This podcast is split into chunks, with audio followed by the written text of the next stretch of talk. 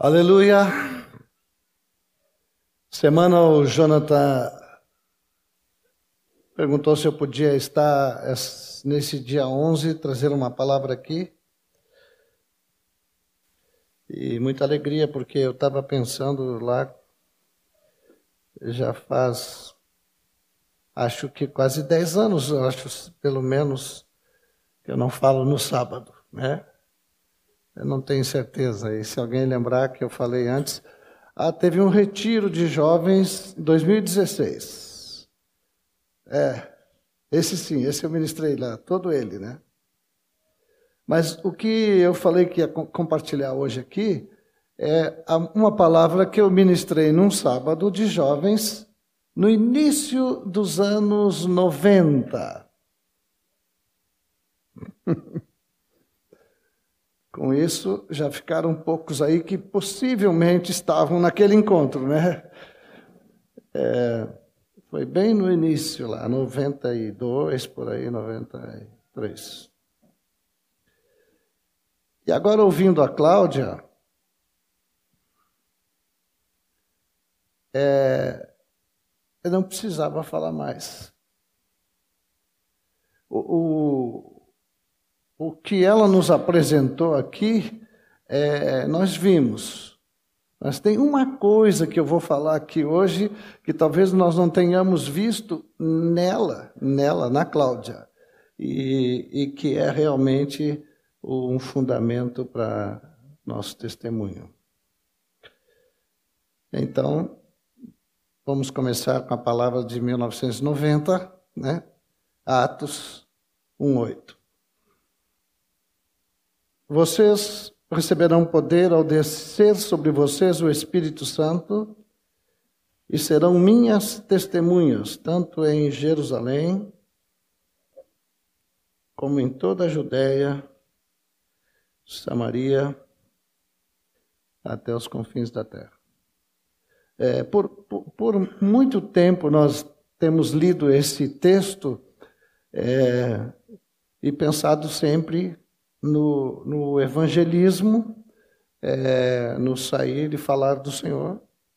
E, de fato, é, um, é exatamente isto. Mas eu queria que os irmãos olhassem o, prime, o primeiro versículo de Atos.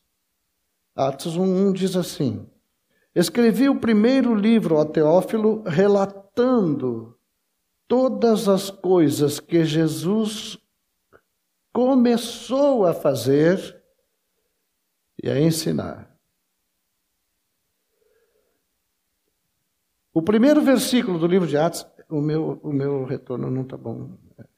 O, o, o primeiro versículo do livro de Atos nos diz que Jesus começou a fazer e a ensinar.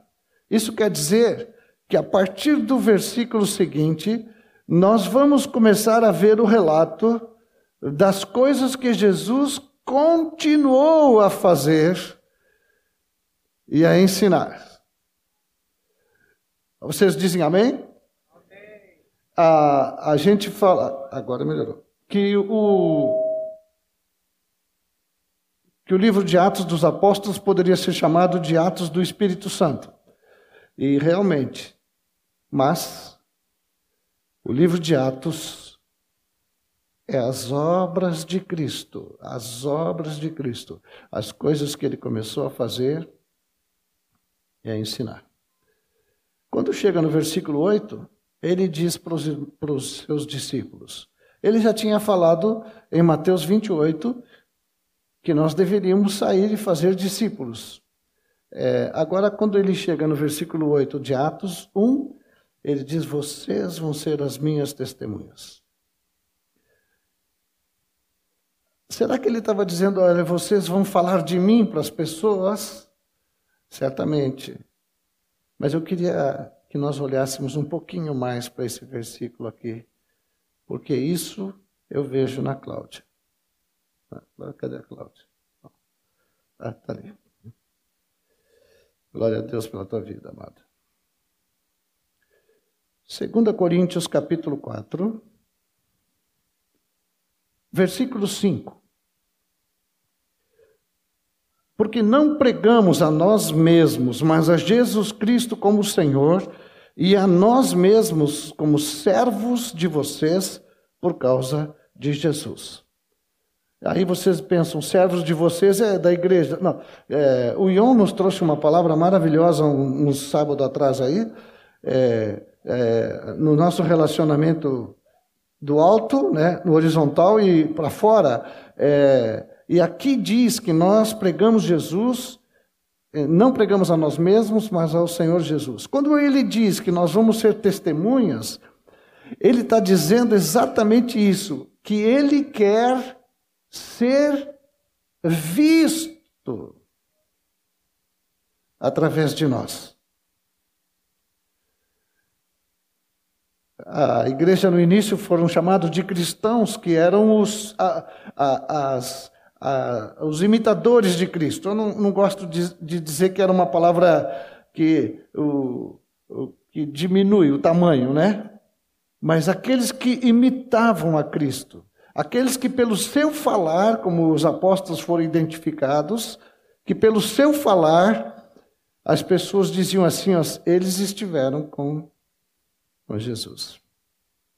Quando ele diz para nós que nós temos que ser testemunhas, ele está dizendo que ele, ele em nós, quer se tornar conhecido em todo lugar. E, e olha só por onde nós andamos. Nós memorizamos aqui, Atos 10, 38, né, né, que ele anda por toda parte fazendo bem e curando a todos os oprimidos do diabo, porque Deus era com ele. Lembram desse texto? Atos 1:1 diz que ele começou fazendo essas obras, e Atos de 1 até o 28 diz que ele vai continuar fazendo essas obras, e hoje ele nos diz: eu preciso continuar fazendo essas obras. Só que Ele conta conosco. É por isso que Ele veio habitar em nós com toda a sua plenitude. Ele não veio um pouquinho, Ele veio todo Ele. Todo Ele. Amém, queridos? Por isso Paulo fala em Gálatas 2:20, é, já não sou eu quem vive, é Cristo vive em mim. Ele ele estava perfeitamente identificado com aquela vida que ele tinha recebido e que habitava nele. E quando nós temos que dar testemunho dessa vida, nós não precisamos ter nenhum medo, nenhuma insegurança que é comum, né? E vamos falar um pouquinho sobre isso daqui a pouco, mas nós estamos falando de alguém que venceu, venceu completamente. Completamente. Eu agora fico olhando as notícias, ouvindo né, notícias, vendo notícias sobre homens que estão se exaltando no mundo inteiro e criando guerras e matando milhares de pessoas é, por uma decisão de um homem. Aí eu fico olhando para aquilo tudo e digo assim: bom, esse joelho vai se dobrar também, né?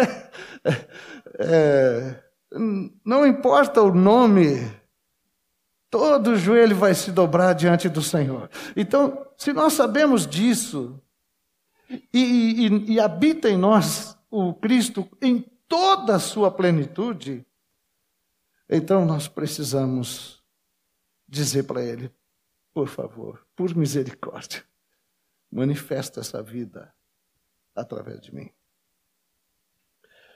O Espírito Santo que foi dado a todos nós, a habitação de Deus em nós, o Espírito que habita em nós é o próprio Deus, irmãos. É o, é o, ele, ele penetra até as profundezas de Deus. Ele vai no coração de Deus. Ele vai no mais íntimo de Deus e habita em nós. Para nos falar das intenções de Deus, sabe? Aquilo que está lá no coração de Deus. E quando ele vê uma pessoa que ele quer realmente acolher no seu coração, então ele conta conosco. Ele conta conosco. Mas o que é que nós temos que falar? 1 Pedro 2,9, põe ali, por favor. Eu vou ler aqui, que demora muito abrindo aqui, agora está mais fácil, né? Os apóstolos não tinham isso, nós temos, né? Vocês, porém, são geração eleita, sacerdócio real, já está na versão nova, né? É, nação santa, povo de propriedade exclusiva de Deus, a fim de proclamar as virtudes daquele que os chamou das trevas para a sua maravilhosa luz. É tão fácil. É, eu já ouvi muitas vezes, ah, eu, eu quero falar de Jesus, mas eu não consigo falar assim como tu fala, eu não conheço tanto a Bíblia assim como tu conhece. Fala das virtudes. Fala daquilo que conquistou teu coração. Não precisa nada, nada além disso. Nada além disso. Depois eu vou falar um pouquinho mais sobre isso. O Espírito Santo é Ele que quer, é Ele, Ele precisa dar testemunho de Jesus. João 15, 26 diz que Ele foi enviado para dar testemunho de Jesus, e é por isso que habita em nós. Esse testemunho ele quer dar no mundo, lá fora, é, aqui dentro, nos relacionamentos. Vocês sabem o que é discipular um irmão? Vocês sabem o que é o discipulado? O discipulado é um irmão dando testemunho de Jesus para o outro. É isso que é o discipulado. Quando nós estamos instruindo alguém ensinando alguém a guardar as coisas que Jesus mandou, nós estamos dando testemunho de Jesus para alguém, para que esse testemunho impacte a pessoa e conquiste o seu coração e ela se dobre diante do Senhor. Senão nós vamos ficar naquelas regrinhas, né? E que funcionam muito pouco, né? a gente vai para o discipulado e vem aquelas perguntinhas, como é que está com a esposa, com os filhos, com as finanças.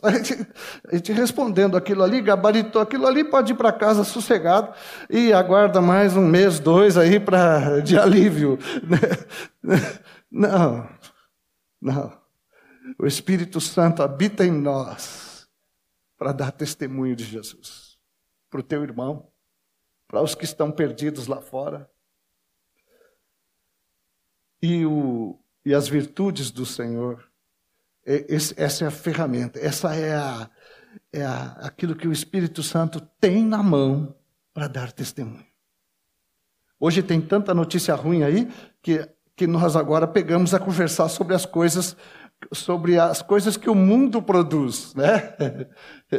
Volta e meia, eu mesmo me pego numa rodinha conversando com os irmãos, e aí é sobre Ucrânia, sobre Rússia, sobre não sei o que mais, e sobre outras quantidade de coisas que acontecem neste país mesmo, algumas no mundo, algumas na igreja, por todo lugar. E o Senhor diz assim: Bom, enquanto vocês perdem tempo com isso aí, eu só queria dizer para vocês que a minha ordem é de que falem das minhas virtudes. Isso é que vai produzir fé e vai produzir arrependimento no coração de qualquer pessoa. Nós vamos chegar mais adiante ali num outro texto que eu quero mostrar. Mas eu anotei aqui algumas coisinhas já naquela época, viu? O Espírito Santo convoca a igreja para falar ao mundo da pessoa de Jesus. Ele diz: Minhas testemunhas. Vocês vão falar e vocês vão mostrar eu mesmo. É isso que ele diz é, é fazer conhecida a minha pessoa. Esse é o ponto. Mateus 5,16 diz assim: Assim brilhe também a luz de vocês diante dos outros, para que, olha o verbo ali, vejam, vejam. Que será que são as boas obras que Jesus está dizendo que as pessoas têm que ver? É, não são boas obras como qualquer pessoa do mundo pode fazer. São obras que glorificam a Deus. Então, são as obras que Cristo realiza por meio de nós Aí sim, são obras sobrenaturais, são obras que vão além da capacidade humana. E ele está dizendo: brilhe a luz de vocês. Afinal, quem é a nossa luz? Vocês lembram? Quem é a luz dos homens? É Ele. É o próprio Jesus. É Ele que habita em nós. E Ele está dizendo assim: brilhe a vossa luz diante dos homens. Eu quero dar uma dica do assim aí, tá? Tudo que vem antes. Desde o primeiro versículo até chegar ali, ele sentou no monte e ele começou a falar algumas coisinhas, né? Nós chamamos de bem-aventuranças, né? Mas ele começou a proclamar as suas virtudes. Aquilo que nós chamamos de bem-aventuranças são virtudes do próprio Senhor Jesus. E ele diz: assim brilhe a vossa luz diante dos homens. Então, Atos 1,8 diz: Vocês vão ser minhas testemunhas. Minhas testemunhas, assim. Em Romano, não, deixa eu ver onde é que está esse texto. Romanos 15, 21. Olha que coisa linda esse texto aqui. Eu tenho uma palavra que eu escrevi desse capítulo 15 aqui. Um, uma outra vez eu falo aqui, tá? Daqui seis anos. É, é, o sagrado encargo, né? O sagrado encargo está lá no versículo 16. Mas no 21 ele diz assim: ó, pelo contrário, como está escrito, aqueles que não tiveram notícia dele, o que vai acontecer? O, o verão. E os que nada tinham ouvido a respeito dele, o entenderão. Então, tem muita gente lá fora que nunca ouviu do Senhor. E eles precisam agora ver o Senhor. É por isso que habita em nós o Espírito em toda a sua plenitude para que as pessoas vejam, vejam, vejam. Por isso, meus irmãos, se temos aqui pessoas que ainda não entregaram a sua vida para Jesus, pode ser que tenha. Hoje é a hora de fazer isso. E mas nós que conhecemos o Senhor, nós precisamos crescer no conhecimento dele. Essa foi a oração do Paulo. O Paulo orou assim em Efésios, o Paulo orou assim em Colossenses. Ele, ele faz essa oração, ele disse, para que vocês cresçam no pleno conhecimento dele. E também ele fala na outra carta, no pleno conhecimento da sua vontade. Ele está falando de um conhecimento muito, muito acima de uma simples leitura ou uma memorização da Escritura. Mas ele fala de alguém que se propõe a ter uma experiência com Jesus. Se queremos isso, nós estamos caminhando rápido para sermos testemunhas eficientes. Porque nós vamos falar de alguém que nós conhecemos, de alguém que experimentamos, de alguém que enche nossa vida de milagres. Vocês creem em milagres? Vocês já viram milagres? Eu vou dar uma dica. Olha para o lado aí. Está aí. Está aí um grande milagre do Senhor. Conquistar um coração perdido, só o Senhor consegue fazer, né? Está aí um milagre. Está aí um milagre. Glória a Deus que o nosso coração se proponha, se disponha, se entregue a conhecer Jesus. Conhecer Jesus. E, e se nós olharmos para Ele, então nós vamos compreender a obra gigantesca que foi realizada por nós. Eu, eu oro muitas vezes, Senhor, obrigado por tão grande salvação que alcançou minha vida. Às vezes eu fico orando, uh, ouvindo assim: ah, eu quero muito evangelizar, E eu estou orando ao Senhor para que Ele me dê compaixão. Eu preciso de compaixão pelos perdidos. As pessoas estão indo para o inferno. E eu não consigo ter compaixão por essas pessoas. É, não adianta, tu não vai encontrar essa compaixão em ti. Mas a compaixão habita em ti, tu está cheio dela. Agora, o que, que nós precisamos para encontrar essa compaixão aqui dentro? Eu vou mostrar para vocês. Salmo 51, versículo 12. Vamos ler do 10 em diante.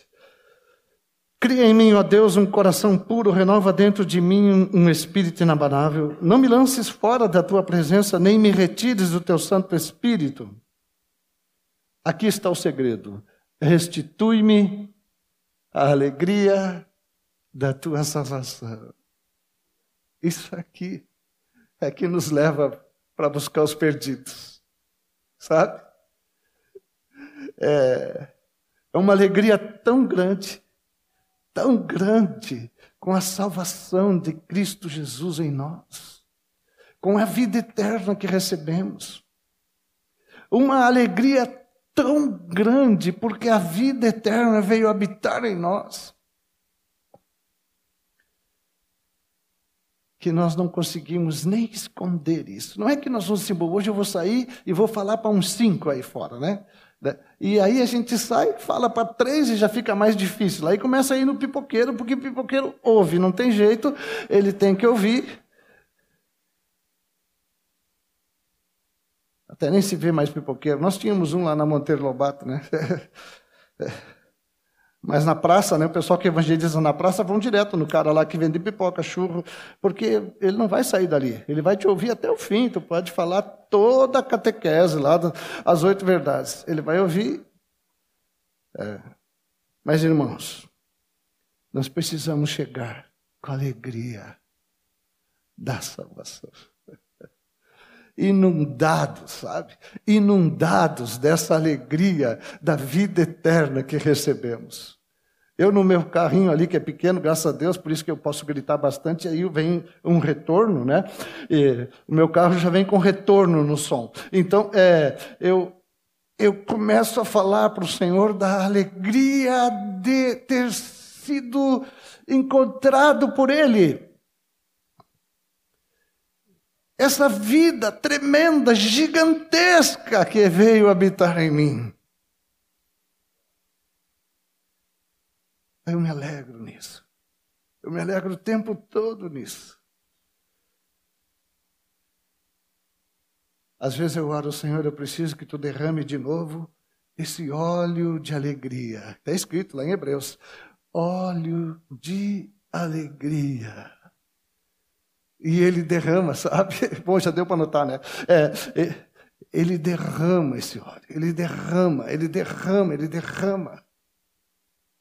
E no meio do sofrimento, gente, ele pega e eu vou colocar um olhinho de alegria, né? A gente podia dizer para ele assim, nada a ver, né? Eu estou aqui chorando. E ele diz, não, é esse o óleo que tem que derramar. Nós recebemos uma salvação gigantesca, sabe, amados? Nós fomos tirados das trevas para a sua maravilhosa luz. Nós fomos transportados de um império para um outro lugar. Nós estamos no reino do Filho do seu amor. Nós vivemos no reino de Deus. Lembrei uma coisa. Antigamente nós cantávamos um salmo aqui que depois parece que ficou desatualizado. Que bom que não foi tirado da Escritura. E olha só o que diz aqui, ó, Salmo 145.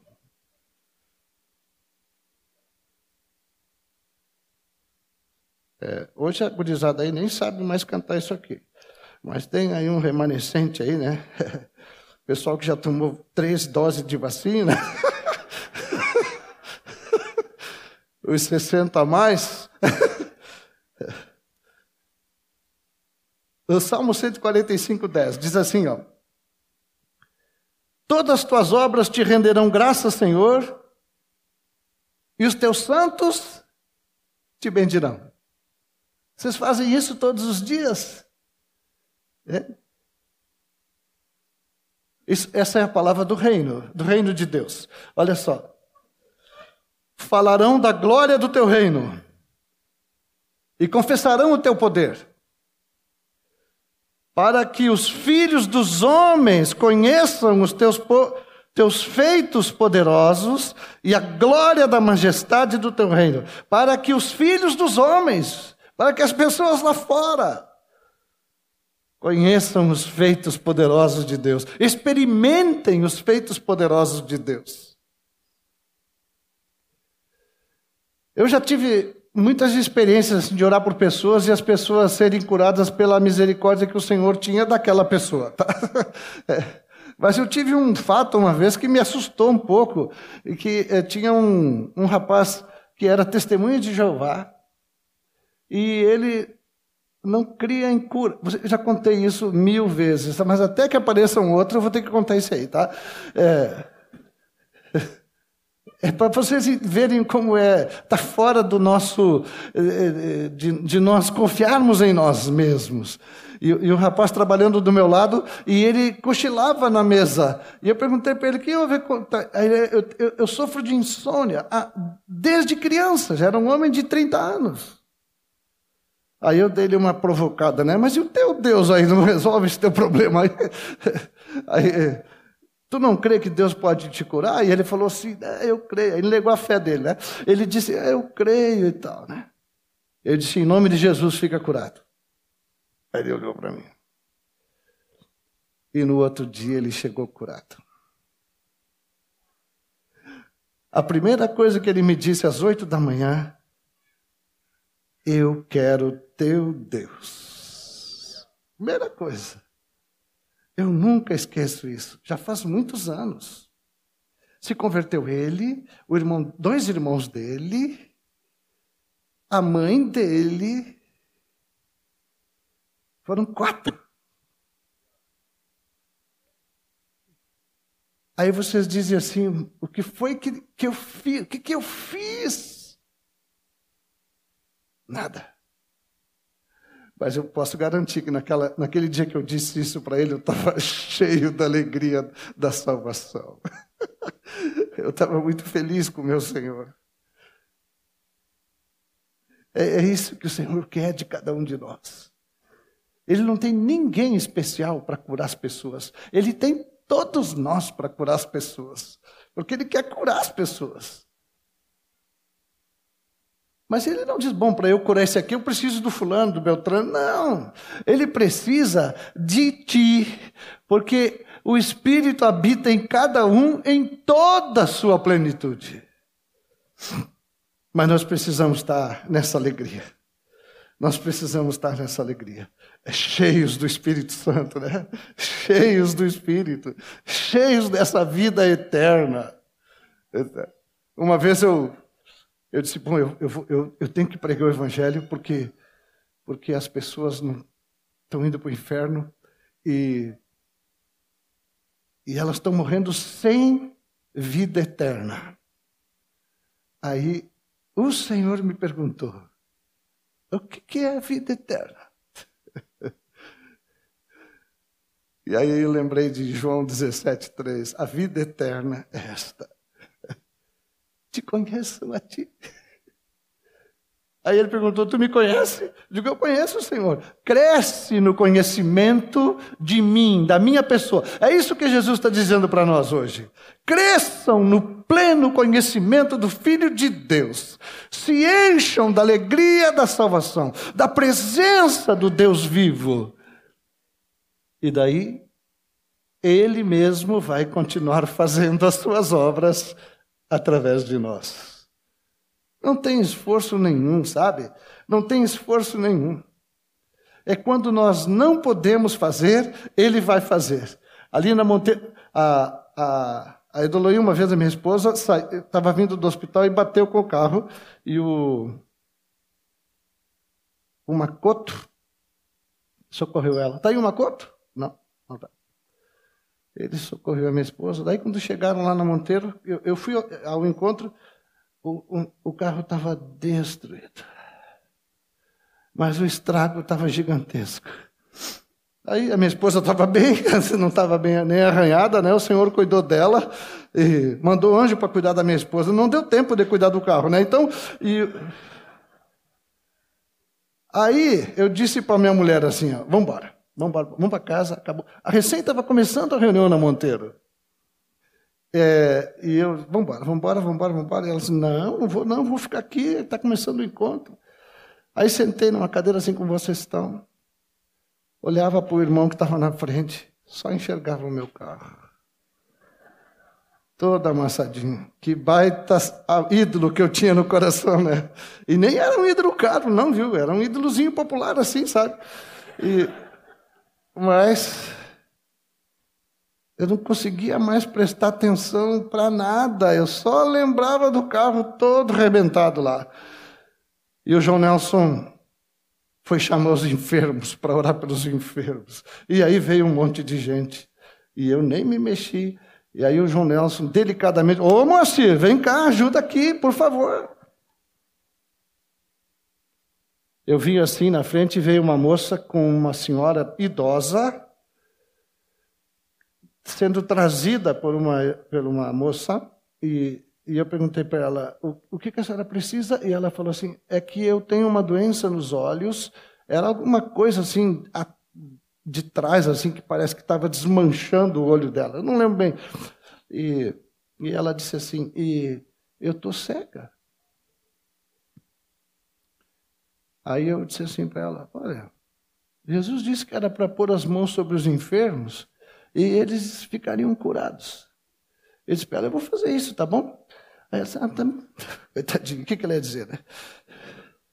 Eu botei a mão, Senhor, tu mandou pôr as mãos sobre os enfermos, eles vão ficar curados. Acabei de botar minha mão sobre essa senhora aqui. Amém? A senhora pode ir embora tranquila. Aí a menina, a moça que estava com ela, levou ela. E, e tinha mais gente para orar, mas eu já corri para minha cadeira, digo, acabou, já fiz minha parte.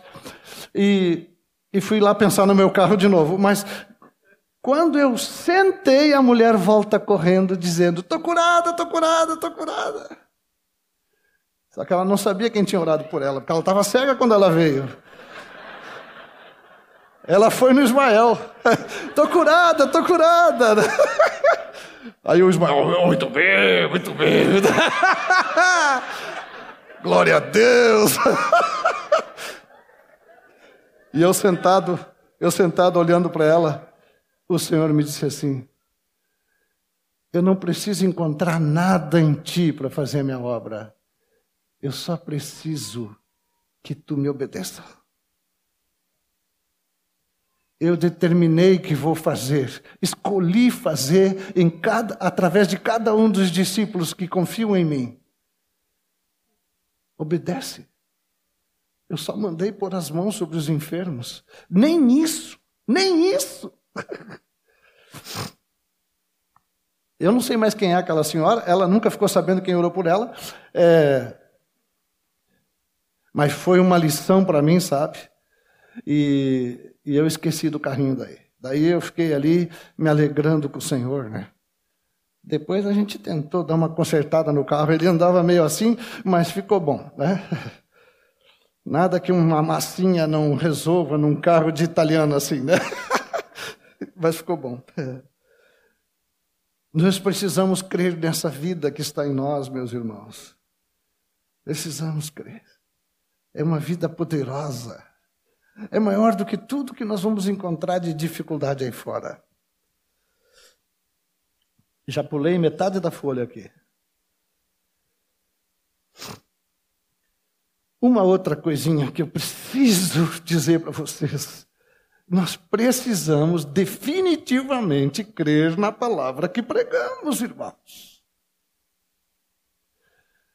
E eu vou dizer para vocês onde é que nós tropeçamos no crer no Evangelho. Nós lemos, sabemos, confessamos, fomos batizados e tudo mais. Mas na hora de abordar alguém, nós, em vez de falarmos a palavra de vida eterna, nós fazemos uma moldura humana, bonitinha, perfumada colocamos o nosso jeitinho, sabe? Aí o que, que acontece? 10% é vida eterna, 90% é sabedoria humana. E vamos parar por aí, porque o texto diz que também é animal e demoníaca. Mas, ah, mas nós vamos Aí nós, pá, mas eu não consigo ganhar ninguém para Cristo. Nós não ganhamos ninguém para Cristo. Cristo conquista o coração das pessoas. É, o Jeremias 31 diz assim: ó, com amor eterno eu te amei, e com benignidade te atraí. E aí nós pensamos que é com a sabedoria humana que nós vamos atrair pessoas para Cristo. Paulo disse que a minha palavra, a minha pregação não consistiram em sabedoria humana, mas em demonstração do Espírito e de poder. Então é simples. Já temos a palavra do jeito que ele falou, e temos que crer assim.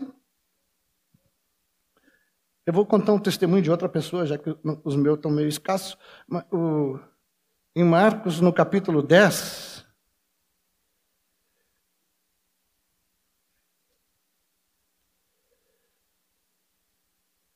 É uma experiência que eu gostei muito, e estou usando para ilustrar aqui. Marcos 10, 11 diz assim: Jesus lhes disse, no retiro de pastores, eh, nem sei onde é que foi, mas o Jorge Mitchell estava nesse retiro e foi o Jorge Mitchell que contou isso, e eu ouvi o próprio Jorge Mitchell contar.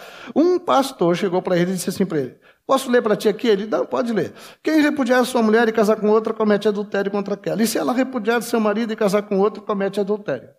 Aí o irmão leu para o Jorge e disse assim para o Jorge: Qual é a tua interpretação desse texto?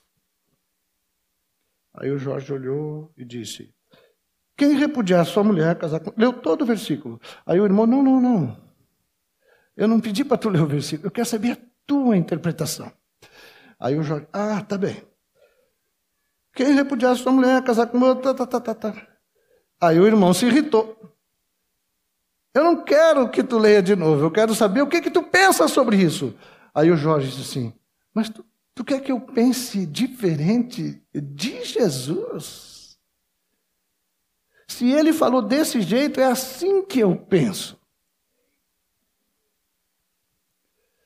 Mas nós precisamos confessar a nossa incredulidade. Porque nós pegamos aquele evangelho vibrante, como está aqui, eterno, né? com poder eterno. O, o, o, evangelho é poder de Deus, é poder, é uma palavra que destrói as fortalezas, anula os enganos, leva os corações cativos à obediência de Cristo. Essa é uma obra que o evangelho realiza. Mas nós enfraquecemos o evangelho. Enfraquecemos. É aquela história do café com leite. O leite é leite, o café é café. O café com leite significa o seguinte: ó, nunca mais vai ser café, nunca mais vai ser leite. Vai ser café com leite. E nós estamos com o evangelho, às vezes, café com leite. E precisamos nos envergonhar disso. A gente se envergonha de, de ter vergonha de não poder falar para uma pessoa, porque fica com vergonha de abordar alguém na rua. Mas nós precisamos nos envergonhar de um evangelho que nós pregamos às vezes e que não é o poder de Deus para a salvação de todo aquele que crê. Assim como Jesus falou, é assim. Não tem outro jeito. É assim. É assim. Tá bem, queridos? É... Eu só. Tem muita coisa para falar, né? Mas deixa assim. É... Deixa eu só mostrar para vocês Gálatas 1,15. Depois eu vou pegar umas coisinhas práticas aqui e vou para aqueles textos que a Cláudia falou ali. Eu tenho eles aqui anotadinhos. Para nós olharmos um pouquinho mais aquilo ali, que aquilo ali foi palavra de Deus, de Deus, de Deus.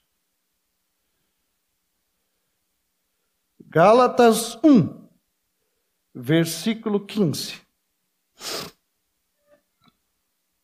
Mas quando Deus, que me separou antes de eu nascer, e me chamou pela sua graça, achou por bem.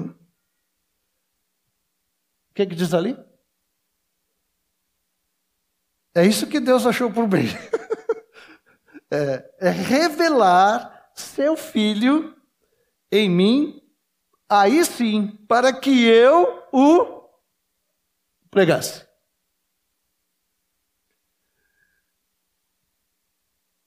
Lembra que Paulo fala: sejam meus imitadores como eu sou de Cristo. É assim que Paulo vivia.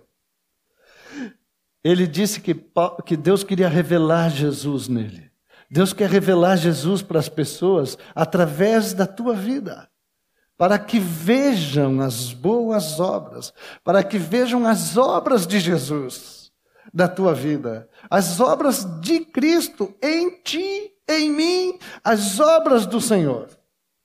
E eu confesso para vocês, começando por mim, tá escasso o negócio, né? Tá escasso, mas vai melhorar. Amém?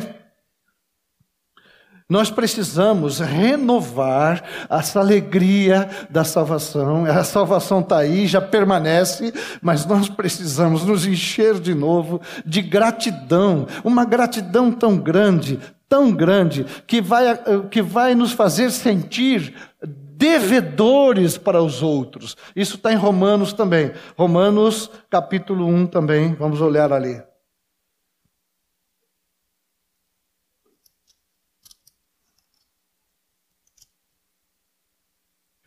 Romanos 1,14. Sou devedor, tanto a gregos como a bárbaros, tanto a sábios como a insensatos. Devedor. É uma dívida que temos com as pessoas que não conhecem Jesus. Quantas vezes nesses anos todos é, eu fui procurado por irmãos aqui na congregação, em outros lugares, é, pedindo ajuda. E eu sabia exatamente o que Deus queria dizer para aquela pessoa. E quantas vezes eu fui tentado e dizer, mas se eu falar o que Deus quer falar, é, eu, eu acho que a pessoa não vai aceitar. Ou então, um, um a menos para me mandar mensagem. Mas eu falei, porque eu me sentia devedor. Se eu tenho essa palavra dentro de mim, eu preciso que os outros recebam. Como ele fala, como ele fala. Sem moldura, meus irmãos.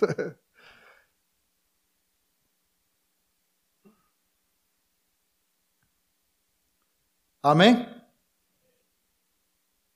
Bom, obrigado aí. Saiu um ali que me ajudou.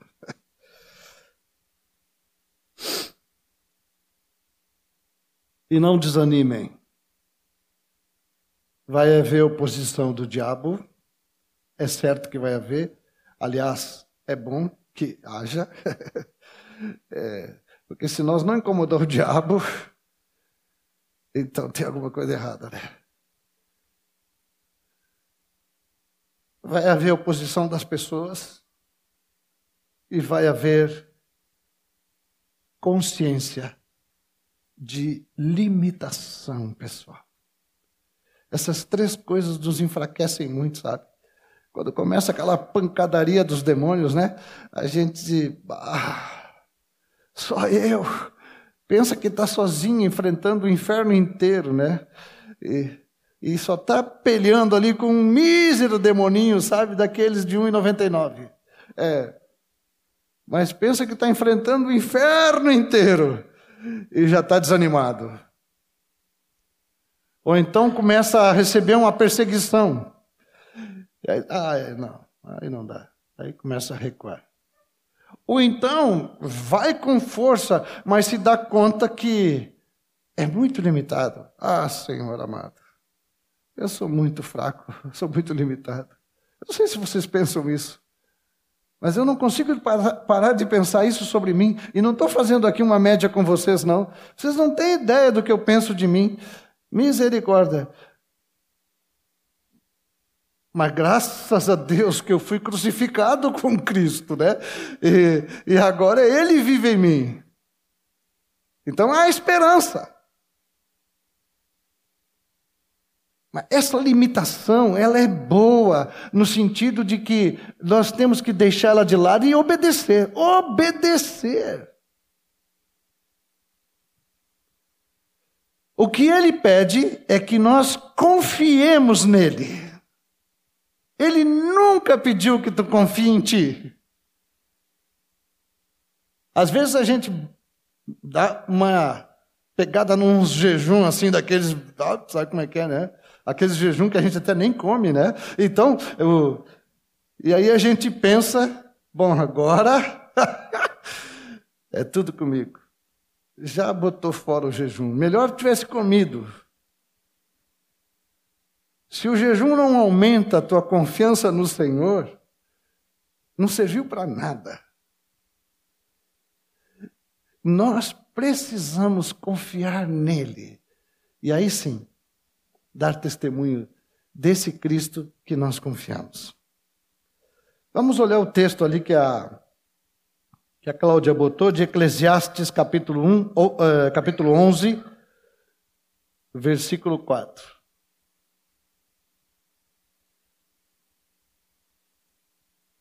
Ah, já está ali, né? Eu nem vou ficar folhando aqui.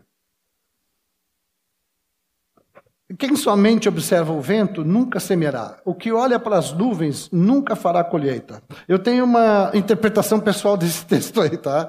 E vou usar essa aí hoje.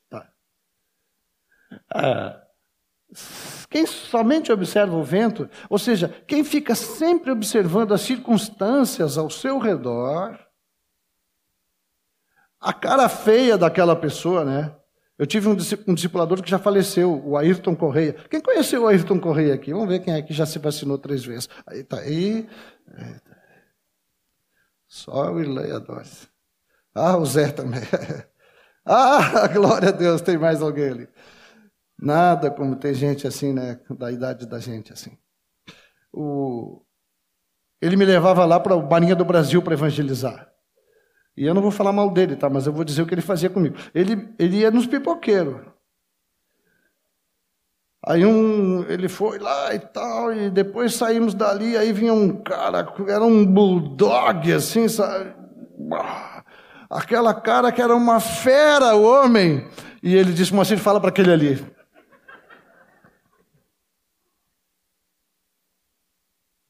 Digo, misericórdia, com aquele pipoqueiro manso lá, dócil. Né? Agora vou pegar esse urso aí. Mas eu fui sábio, humanamente sábio.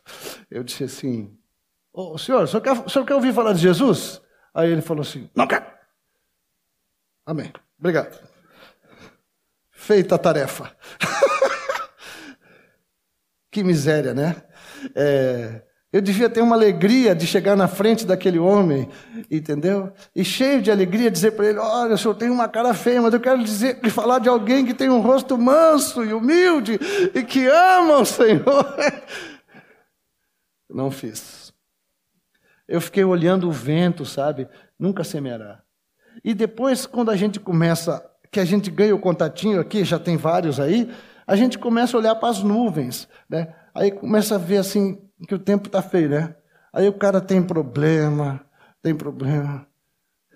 Uma vez um irmão disse assim para mim, bah, eu evangelizo, eu já desanimo de cara quando, eles, quando eu sei que estão no segundo casamento. eu disse assim, rapaz, eles estão no segundo casamento porque ainda, ainda não falou do primeiro. tem que pregar sobre o primeiro, é, que não tem o segundo, viu? Tem o casamento e o primeiro divórcio. E o, então, o, nós precisamos, não podemos olhar para as nuvens, nós nunca vamos colher. Nós temos que olhar para o poder do Senhor, para aquele poder que muda tudo, muda tudo, gente. Faz coisas tremendas, faz coisas assim milagrosas mesmo, que é o próprio dele, né? Então, semeia a tua semente, e depois o que diz ali depois, no versículo seguinte? Assim como você não conhece o caminho do vento, nem sabe como se formam os ossos no ventre da mulher grávida, assim também não entende as obras de Deus, que faz todas as coisas. E o versículo seguinte: semeia a sua semente de manhã, à tarde não fica de braço cruzado, porque você não sabe qual irá prosperar. Se esta, se aquela, ou se ambas, igualmente serão boas. Só que isso aqui a gente pode tomar esse versículo aqui, por isso que eu deixei para o fim, tá? Porque a gente pode pegar isso aqui e dizer, pô, eu vou ter que fazer. É uma tarefa que eu tenho. Não. A tarefa que tu tem, se é que dá para chamar assim, é se encher da alegria da salvação em Cristo Jesus. Ser movido por essa vida eterna e aí sim comunicar a vida eterna. Colossenses 4, versículo 5. Está muito barbado agora, né? A gente vai lendo tudo de graça, já tem gente folheando para nós aí. É, Sejam sábios no modo de agir com os que são de fora e aproveitem bem o tempo. Aquela experiência lá que eu tive com aquele rapaz que foi curado de insônia. Que a palavra dita por vocês seja sempre agradável. Aqui eu me pego, porque o pessoal reclama de mim que a minha palavra nunca é agradável. Ah, assim, no trato aí uns com os outros, tá?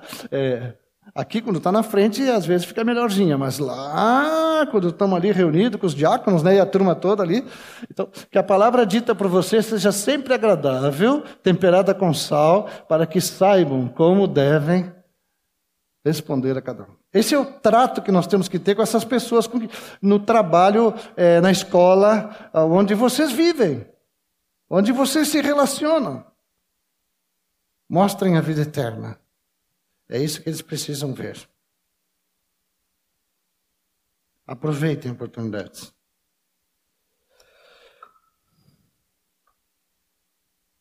E se nascemos de novo? Alguém tem que notar isso aí. Cada vez que eu leio os evangelhos, eu vejo por onde Jesus ia passando, as pessoas sabiam e queriam tocar nele. Nós temos memorizado que ele andava por toda parte fazendo bem, curando a todos os oprimidos do diabo. E, e, aí nós ficamos nos cobrando, puxa vida, eu ando, eu ando por toda parte, nem sempre fazendo bem, e não curo ninguém, né? É, já vou recomendando que façam um plano de saúde, né? E, então, é, assim estamos. Mas não vamos esmorecer, não. Ele está aí e ele, e ele vai fazer tudo novo. E ninguém aqui tem menos para falar do Evangelho. Vocês podem ter menos conhecimento da Escritura pelo tempo que estão andando agora. Nasceram há pouco tempo, mas já tem toda a plenitude de Cristo. Portanto, podem fazer as coisas que Deus quer fazer através de vocês. Faltam seis minutos para eu completar uma hora. Eu prometi que ia fazer tudo em uma hora. Abram, por favor, 2 Coríntios, capítulo 2.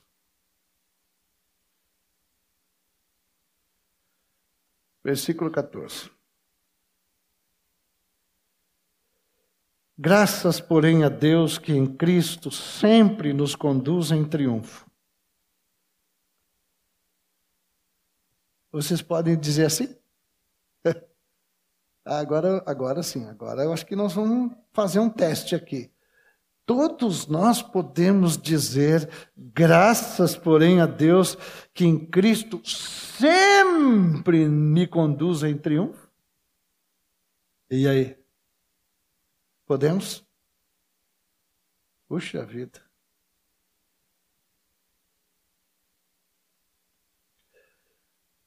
E por meio de nós manifesta a fragrância do seu conhecimento em todos os lugares, porque nós somos para com Deus o bom perfume de Cristo, tanto entre os que estão sendo salvos, como entre os que estão se perdendo. Perfume de Cristo. A fragrância o cheiro de vida eterna.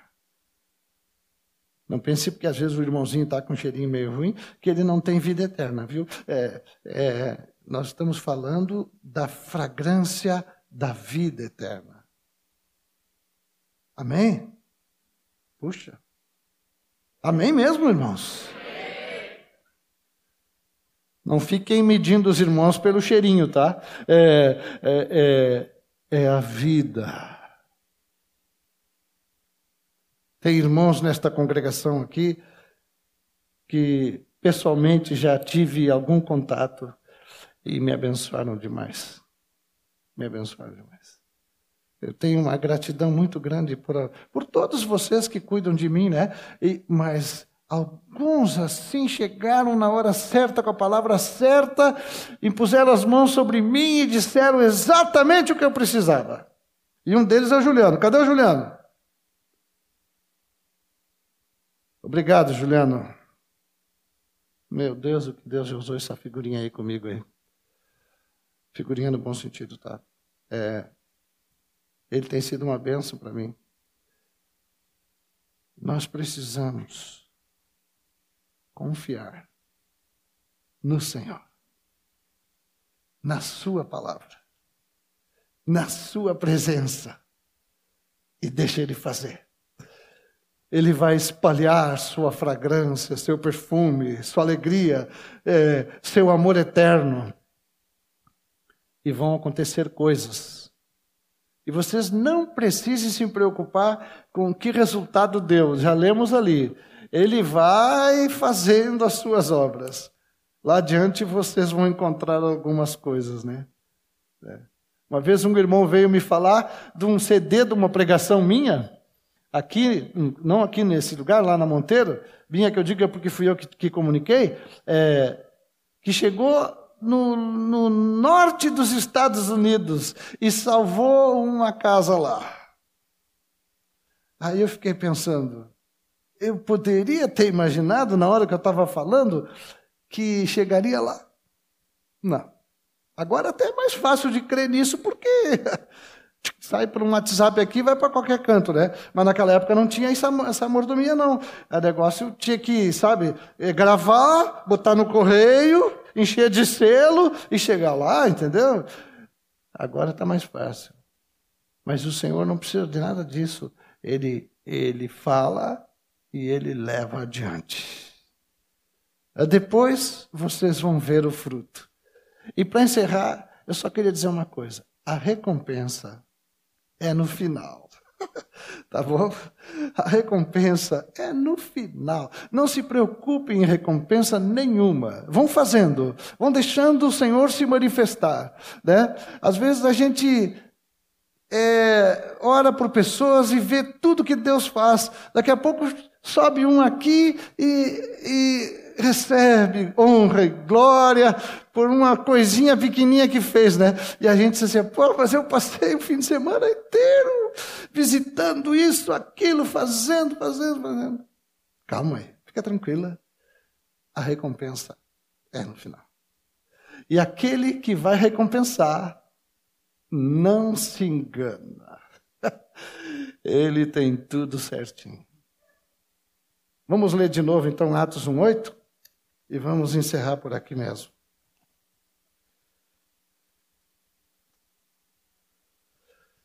Já recebemos uma tarefa bem prática, ou uma sugestão bem prática, hoje aqui pelo testemunho da Cláudia. Então, temos tudo para levar adiante agora é, é essa vida que está em nós, é, para abençoar outros. É, orando pelas pessoas. Atos 1:8, vocês já receberam poder, tá? Porque desceu sobre vocês o Espírito Santo. Sejam testemunhas do Senhor, só dele, por favor. Não sejam testemunhas da comunidade, do encontro de jovens, é, sejam testemunhas do Senhor. Do Senhor. As suas virtudes, todas elas, são muitas. Falem das virtudes do Senhor. Falem. Eu lembro uma vez que uma pessoa disse assim para mim, mas, mas por que, que tu não faz isso? O teu pastor nem está vendo. Lá na tua igreja te proíbem de fazer isso. E eu estava cheio de alegria, né? Ele disse: Não, é que o meu Senhor não faz isso. É, é, o Cristo que habita em mim faz diferente do que tu está sugerindo. Eu vou fazer como ele faz. Pronto, acabou. Não precisa entrar em questões teológicas. Vamos ficar de pé e vamos orar. Se tem alguém aqui nesse salão que hoje quer tomar uma decisão por Cristo Jesus, eu vou te pedir uma coisa. Não sai daqui sem entregar a tua vida para o Senhor. Então, pega a pessoa que está do teu lado e diz para ela: Eu quero entregar a minha vida para o Senhor. E faz isso hoje ainda, com o irmão a irmã que estiver do teu lado, que até pode pedir ajuda para os outros. Mas vamos fazer essa entrega para o Senhor hoje. Amém? E os demais? Vocês são o santuário de Deus. Façam conhecido esse endereço aí.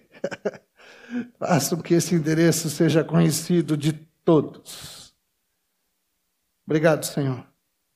Nós te agradecemos por tão grande salvação. E oramos a Ti para que, na Tua misericórdia, na Tua bondade, Tu tome as nossas vidas, Senhor, e nos conduza com essa, esse perfume, esse aroma, essa oferta agradável. Nós queremos ser conduzidos por Teu Espírito, para que Tu mesmo possa realizar as Tuas obras através de nós.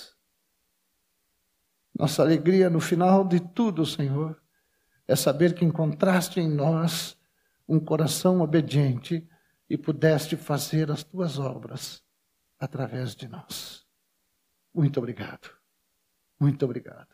Abençoamos aqui uns aos outros, para que, cheios do Espírito Santo e poder, nós continuemos essa caminhada dando testemunho de Jesus. Amém. Obrigado, Senhor. Aleluia.